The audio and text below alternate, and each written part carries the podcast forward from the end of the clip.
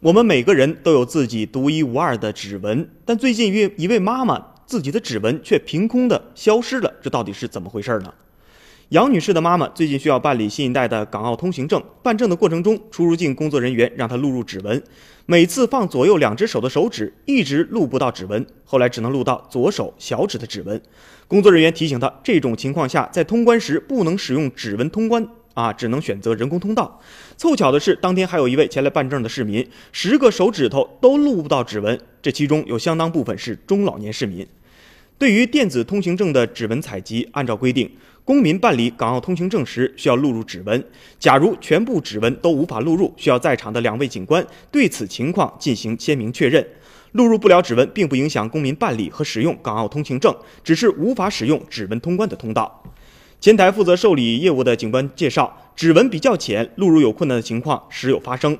每年都会遇上十多个不能录入指纹的案例，大部分是家庭主妇、从事种植或者养殖业的市民。大家一定会问，指纹为什么会没有了呢？专家告诉记者，指纹形成主要受遗传因素影响，到十四岁左右就定型了，并且终生不再改变。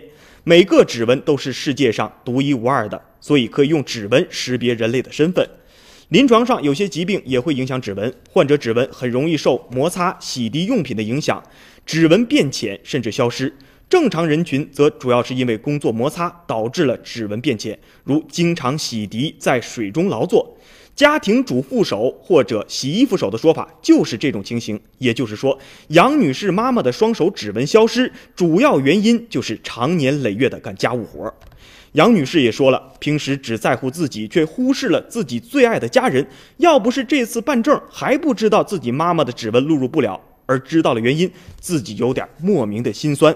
为了家庭，妈妈们付出了太多太多。